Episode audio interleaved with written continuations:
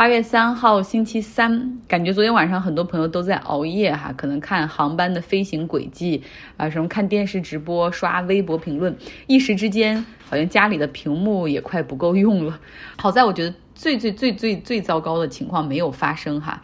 那今天呢，实际上对于佩罗西家族来说，还有一件事儿哈。八月三号，她的丈夫保罗·佩罗西要为他自己之前在纳帕酒乡出的车祸来出庭。车祸是发生在五月二十八号纳帕酒乡的小镇奥克维尔。八十二岁的保罗·佩罗西当时是从朋友家，也是一个巨富地产商的这种庄园里吃完饭，十点多开车回家。他走的是纳帕二十九号公路，那种车道就是那种乡间的那种双车道的，没有红绿灯的哈，这种公路。呃，左转的时候呢，需要停下来，然后确定对面没有车之后才能够进行左转。那当时呢，保罗·佩罗西他开的黑色的什么二零二一款保时捷九幺幺，在左转的时候没有注意到。对面来的车导致出现了车祸，警察赶到的时候对他进行了酒精测试，然后对他进行了逮捕。哈，就说他当时说话都有点不清楚。嗯，后来呢就得到假释，检方起诉他酒驾和驾驶造成危害，这两个都是轻罪。那你这么有经验应对危机的佩洛西家族，马上组织起了专业团队进行应对，像找了非常有名的，也是这个家族的朋友辩护律师来处理这个案件。除此之外呢，还有非常 hyperfile 有名的危机。管理专家来制定策略，专业的 PR 团队来应对媒体。不过媒体还是挖出来啊，就是很多哈，像这个保罗·佩罗西在车祸前几天是接受了白内障的手术。其实医生会根据不同的这个状况给出建议哈，就是短的二十四小时之内不能开车，最长两周之内不能开车。所以尚不清楚当时他是不是有这样的医嘱的情况下，依旧选择驾驶。那更多保守派的媒体则是把这次的车祸和保罗·佩罗西的很多过去的车祸联系起来。最主要的是一个，他还是在青少年时期驾车出的严重车祸，导致他的亲兄弟现场死亡。当然，这个车祸让更多人的目光聚焦在民主党众议院的领袖 Nancy Pelosi 他们的家族财富。比如说，他在加州有两个豪宅，哈，旧金山的那个豪宅位于位于非常富裕的那种街区 High Pacific。呃，然后非常 exclusive 的。那在纳帕酒乡的这个庄园更是有十六英亩啊，他们家族是把这儿当成一个度假屋。这个地方不仅有游泳池，还有一个湾尼尔的一个葡萄园儿，他们收获的葡萄也会卖给附近的一些酒庄。然后现在这个地方已经不仅是他们的度假屋了哈，就是经常是在这儿生活。又因为 Nancy Pelosi 他是议长的缘故，议长就是总统第三顺位继承人嘛，所以他每次后面会有很多的这种安保。呃，他一到纳帕就会导致当地堵车，所以谁都知道他什么时候来哈。那每年的夏天呢，这个佩罗西家族他们还会在这个纳帕的这个庄园里面搞聚会，会宴请民主党的各种捐赠人。其实，在民主党的内部，尤其是新兴的那些更加左翼的 progressive 的一代，他们实际上是非常反感 Nancy Pelosi 的，甚至在前两年还发起在议会中对他的阻击，要把他从民主党领袖的这个位置上罢免掉。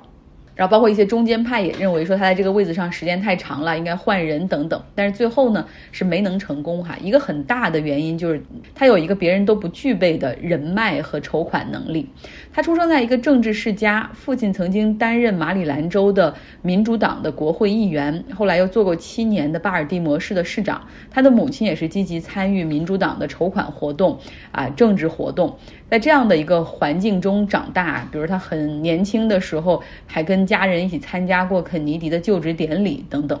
她和她的丈夫保罗是在大学的时候就认识，毕业之后很快结婚。先是搬到纽约，之后是旧金山。保罗是在金融行业里工作，哈，现在是经营着一个风险投资公司。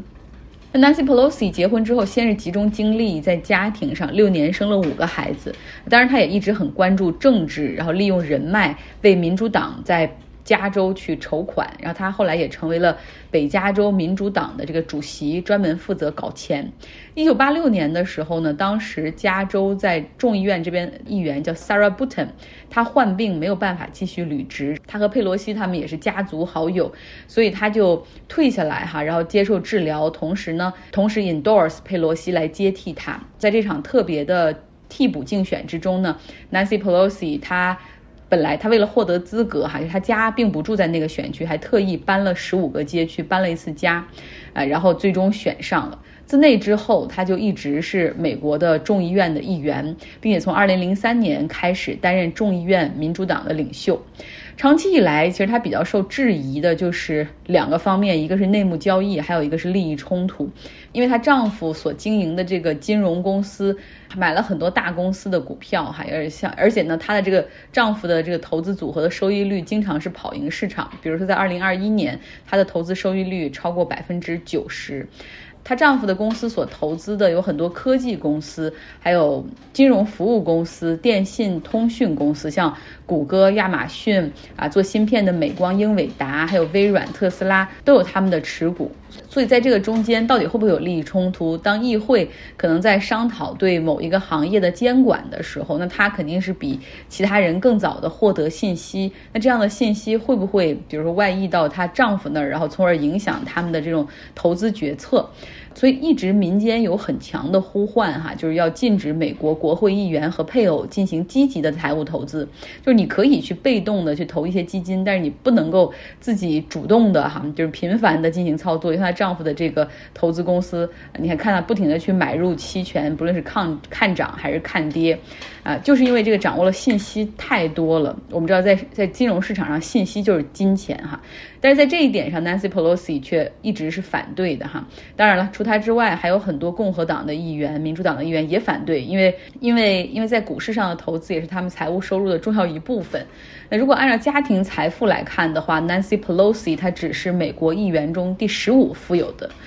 那我们继续来说昨天的另外一个话题：被美国人刺杀的基地组织头目扎瓦西里。今天《纽约时报》刊登了一篇文章，哈，来详细的讲述了 CIA 中情局是如何对他的位置进行锁定，并且制定袭击计划的。这个就跟国土安全那个电视里演的情节会很像。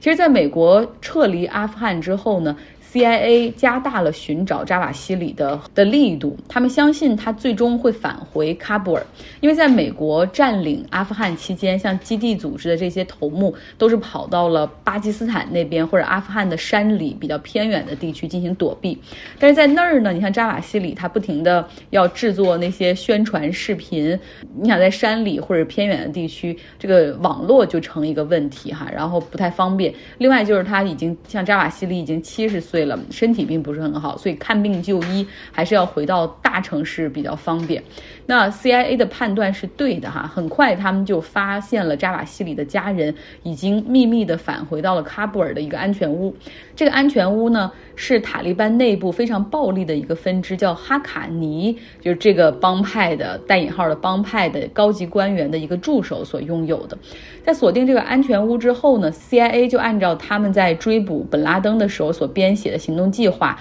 然后来复制哈进行操作，比如说在地面上进行监视，调动空中的卫星或者无人机来建立一个对这个安全屋的一个监控模型，然后去试图破解房屋内部的格局构造以及屋内的人员信息。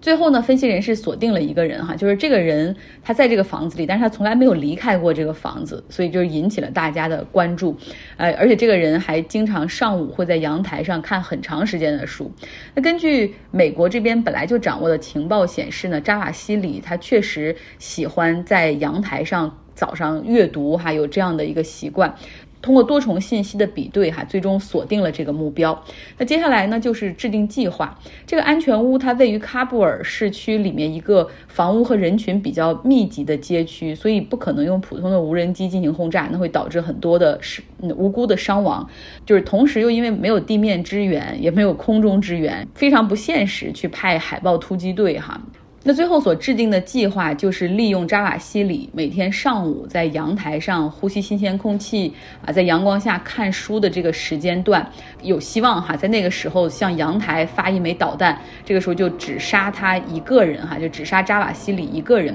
不会对于安全屋内部的其他人以及周围的房屋造成重大的破坏的。然后选定了这个方案之后呢？他们就要开始挑到底要用什么样的导弹比较合适，最后选定了一种叫做 Hellfire，就是叫地狱之火吧，就这样的一个导弹，就是可以精准的打击，然后同时杀伤力仅局限于对一个人的杀伤哈。经过在六七月份的这个计划的优化演练，终于哈他们在周日的时候采取了行动，由一架 CIA 所操作的无人机向这个安全屋的阳台，在上午的时候发了导弹，然后最终是结束了美国二十多年对于扎瓦西里的追捕。